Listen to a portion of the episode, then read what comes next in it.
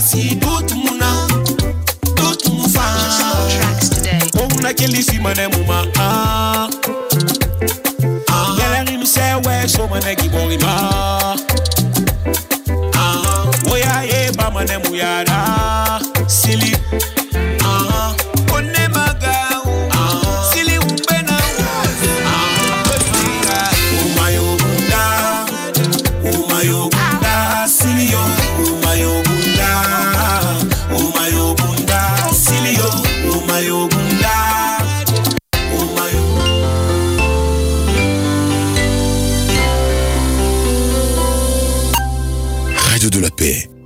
12h.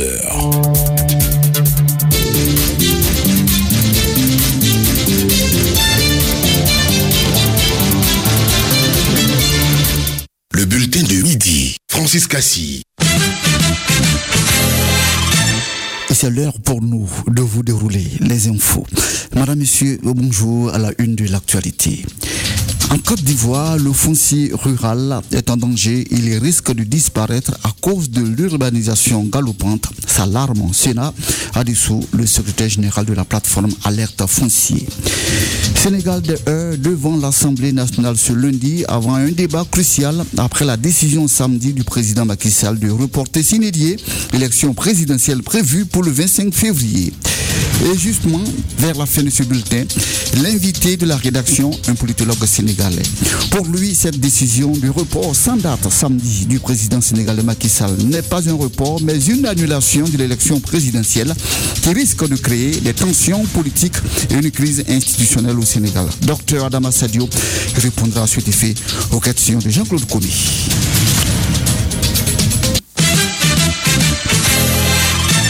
Tout d'abord, un colloque sur la mise en application de la trêve sociale 2022-2027 s'est achevé mardi dernier, dévoilant un bilan jugé satisfaisant pour sa première année d'exécution par Théodore Zadignagna, le président de la centrale syndicale, plateforme nationale des organisations professionnelles des secteurs publics et privés de Côte d'Ivoire.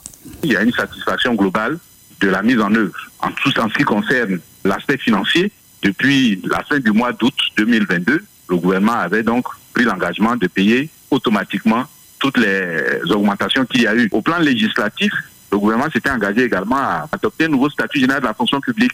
C'est chose faite depuis le 23 novembre 2023. Il avait également pris l'engagement d'instituer dans tous les ministères techniques des cas de discussion sectorielles statutaires. Un décret a été pris instituant donc ces cas de discussion sectorielles. Nous avons noté à ce niveau que plus de 90% des ministères avaient mis en place leur cadre de discussion. En ce qui concerne la partie syndicale, notre rôle était de faire en sorte qu'il n'y ait pas de grève et que la paix soit maintenue. Je pense que vous avez observé avec nous que dans cette période-là, on a observé une accalmie générale qui a été favorable. La question de la trêve sociale, bien qu'ayant eu des répercussions positives sur les salaires, n'a pas toujours été bien comprise par nos camarades sur le terrain. Parce que le travail de sensibilisation, d'explication n'a pas été fait comme il devait être fait. Et à cet atelier, le ministère, le gouvernement et nous avons pris l'engagement d'organiser des séances de formation des leaders syndicaux, mais aussi des tournées de sensibilisation sur l'ensemble du territoire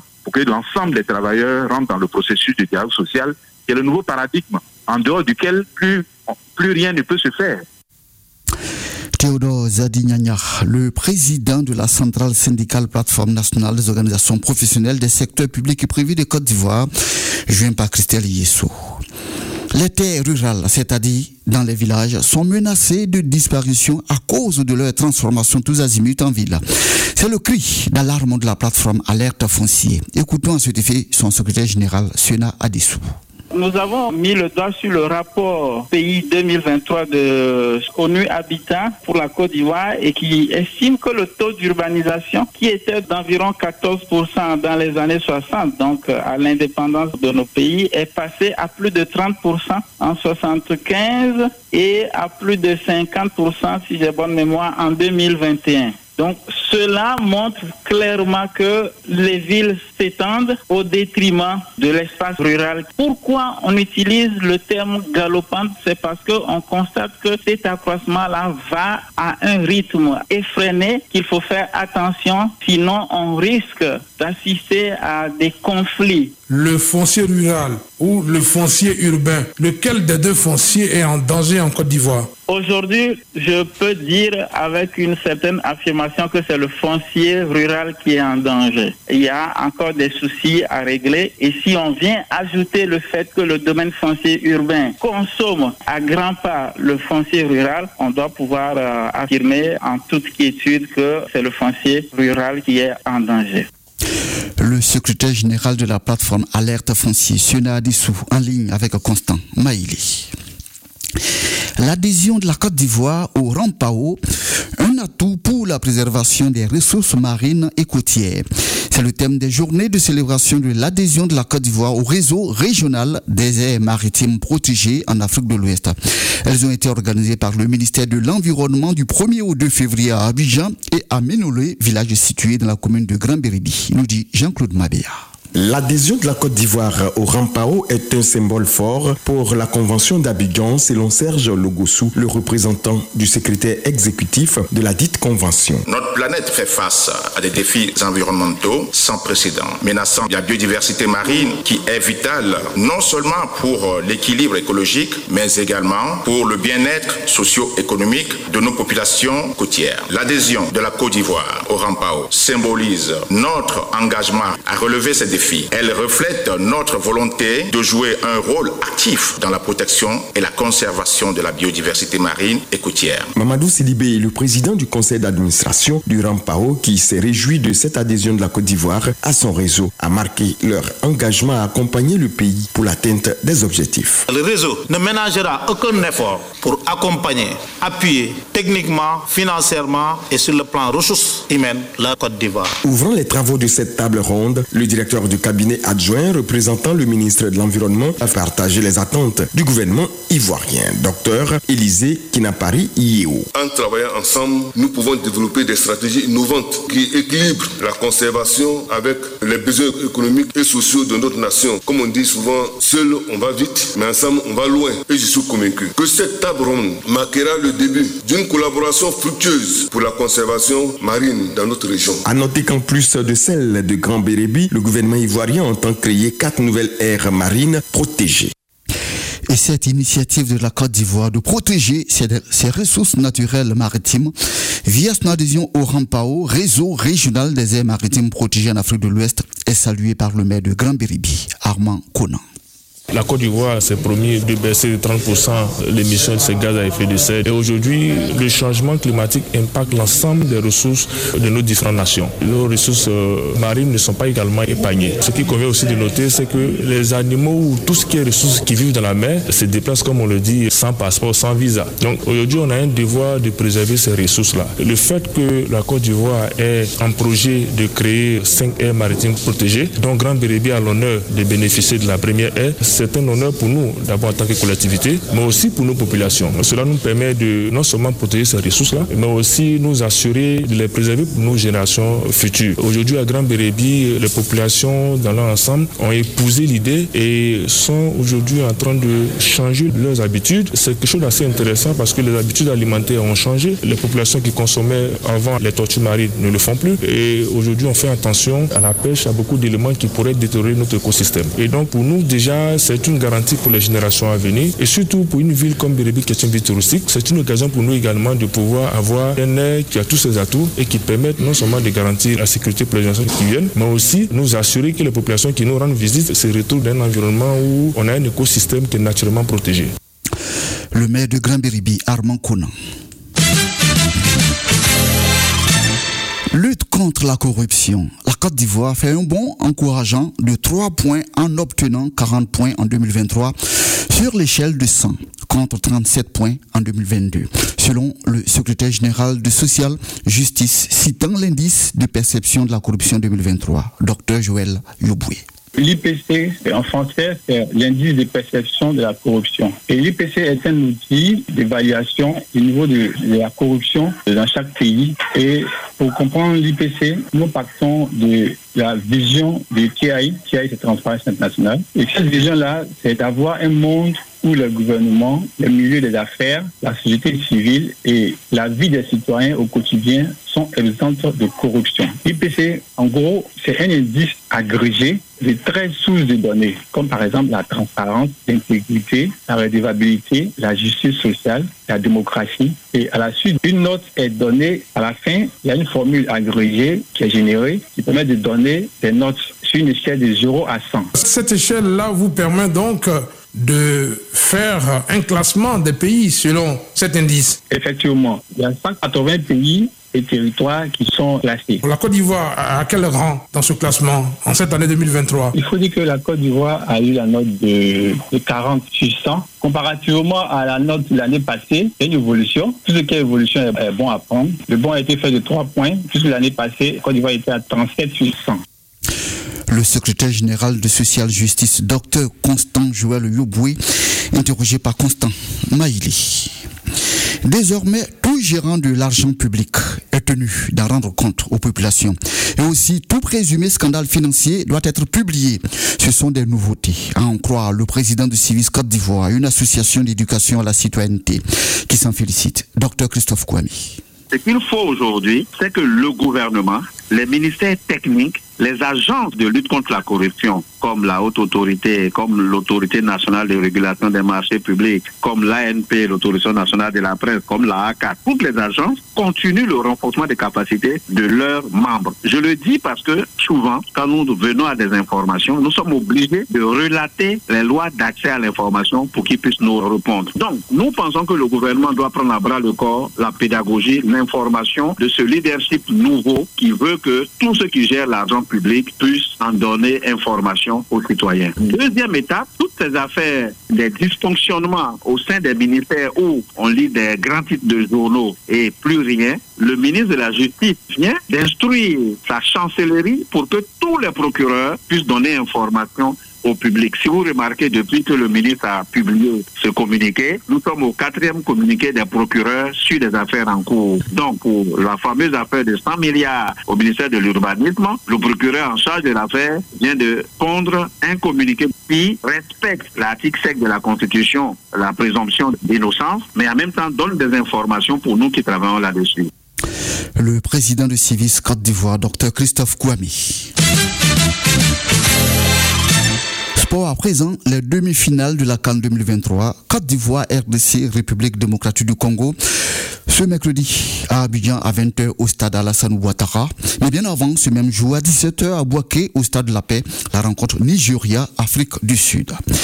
Les gendarmes sénégalais ont dispersé ce lundi, aujourd'hui, à l'aide de gaz lacrymogène, un rassemblement de protestation devant l'Assemblée nationale à Dakar avant l'ouverture d'un débat critique et explosif sur un report de la présidentielle.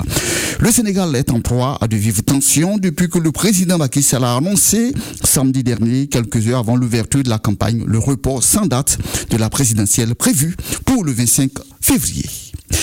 Et à ce propos, place à présent à notre invité de la rédaction, un politologue sénégalais. Pour lui, cette décision samedi du président sénégalais Macky Sall de reporter s'inédier l'élection présidentielle prévue pour le 25 février est inédite et pourrait créer une crise politico-institutionnelle au Sénégal. Docteur Adama Sadio répond à ce défi aux questions de Jean-Claude Komi. Adama Sadio, bonjour. Bonjour. Macky Sall, le président sénégalais, a annoncé le report de la présidentielle qui devait se tenir le 25 février. Alors, comment vous réagissez en tant qu'observateur hein, de la scène politique euh, sénégalaise? Bon, il faut dire que d'abord, c'est une situation qui n'est jamais arrivée au pays.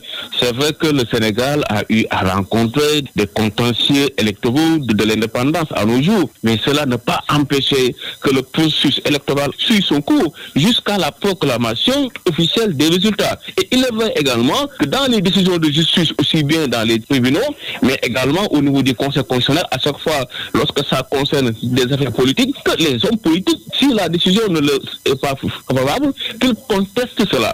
Mais de là maintenant à se fonder donc sur une contestation d'une décision du Conseil constitutionnel par un candidat qui est vacalé et reporter, je dirais même annuler, parce qu'en réalité ce n'est pas un report, mais c'est une annulation de l'élection présidentielle. Ça, je me dis que c'est une situation qui n'est jamais arrivée dans ce pays-là et ça risque donc de créer aussi bien des tensions politiques, mais également une crise institutionnelle dans ce pays. Alors, les raisons avancées par le président Macky Sall, c'est donc cette volonté de lever euh, les blocages et aboutir à des élections apaisées, inclusives et transparentes. Comment vous réagissez à ces arguments euh? Ah non, non, cet argument ne tient pas. Je vous rappelle qu'en 2019, Karim Ouad lui-même était écarté de l'élection. Khalifa Sall, pareil. Ses partisans avaient contesté, mais cela n'a pas empêché l'élection se tenir à date issue en 2019. Donc cette fois-ci, pour moi, la véritable raison, ils ne l'ont pas dit.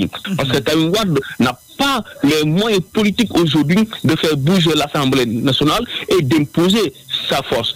Il a réussi cela de par la bénédiction du chef de l'État et aujourd'hui, cela montre que le renoncement à la troisième candidature qu'il avait faite au mois de juillet Aujourd'hui, les faits nous montrent qu'il n'a jamais eu envie de quitter le pouvoir. Néanmoins, il a, il a donc réaffirmé sa volonté de ne pas être candidat, hein, de ne pas revenir sur sa mais parole. Je, mais je, je, vous rappelle qu'il nous avait dit en 2012 qu'il n'allait pas faire 7 ans, mais 5 ans. Je vous rappelle également qu'il qu nous avait dit qu'il allait quitter le pouvoir au terme de son second mandat. Mais il a fallu que la situation sociopolitique sénégalaise soit de telle sorte qu'il n'avait pas le choix. Et je vous rappelle qu'il y a de cela deux semaines, il a rencontré M. Aluntine et d'autres acteurs de la société civile et il les avait rassurés qu'il ne va pas toucher au calendrier électoral. Intéressons-nous aux bases légales de cette annonce, justement. Est-ce que, selon la Constitution, le président de la République a ce pouvoir-là de reporter les élections? Si oui, quel est l'article Il n'en pas. Aussi bien lui, mais aussi bien également l'Assemblée nationale qui est en train aujourd'hui de, de, vouloir voter une proposition de loi visant à reporter de six mois l'élection. Je vais vous dire pourquoi ni, l'Assemblée nationale, ni le chef de l'État ni le Conseil constitutionnel n'ont le pouvoir d'allonger le mandat du chef de l'État. Vous allez dans la Constitution du Sénégal, en son article 27, déjà, c'est cet article qui nous dit le mandat du président de la République est de 5 ans et nul ne peut faire plus de deux mandats. Point.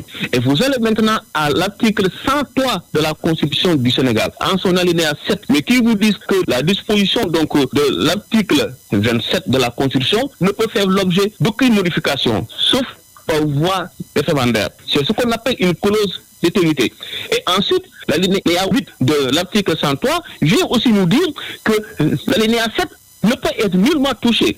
Autrement dit, tout ce qui touche le mandat au Sénégal désormais est dans ce qu'on appelle une double clause d'éternité. C'est quoi une double clause C'est qu'on ne peut nullement toucher, mais aussi cet article qui nous dit on ne peut pas toucher, on a également enfermé cet article pour que nul ne peut aussi toucher cet article pour pouvoir toucher tout ce qui touche au mandat. Donc, la seule manière pour le président de la République de rallonger son mandat, c'était de consulter le peuple sénégalais par voie référendaire. Malheureusement, il a opté de passer outre et de ce fait, il va tout simplement violer la constitution du Alors, Sénégal. Quelles sont les perspectives actuellement après cette annonce-là, les possibilités euh, Bon. pour que les élections puissent se tenir? Déjà, il faut dire que sur les 20 candidats qui étaient en liste, en tout cas plus de 15 d'entre eux, ont maintenu leur position qu'ils vont commencer à battre campagne au Sénégal.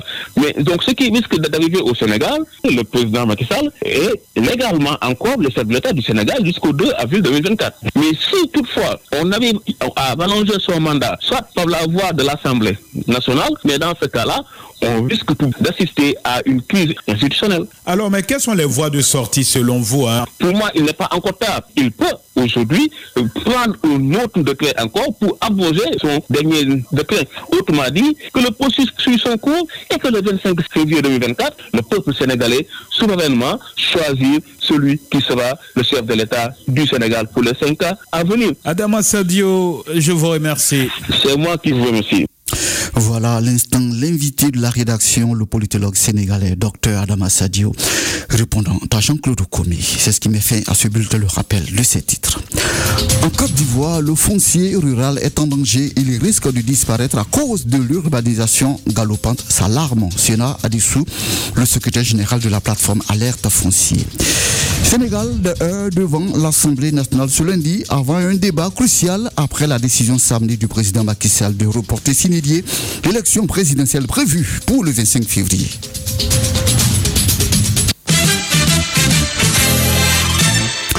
Les infos, c'est aussi la revue de presse de Jamel Biti à suivre maintenant. Bonjour à tous. La qualification des éléphants de Côte d'Ivoire en demi-finale. La réaction du parti de Laurent Gbagbo face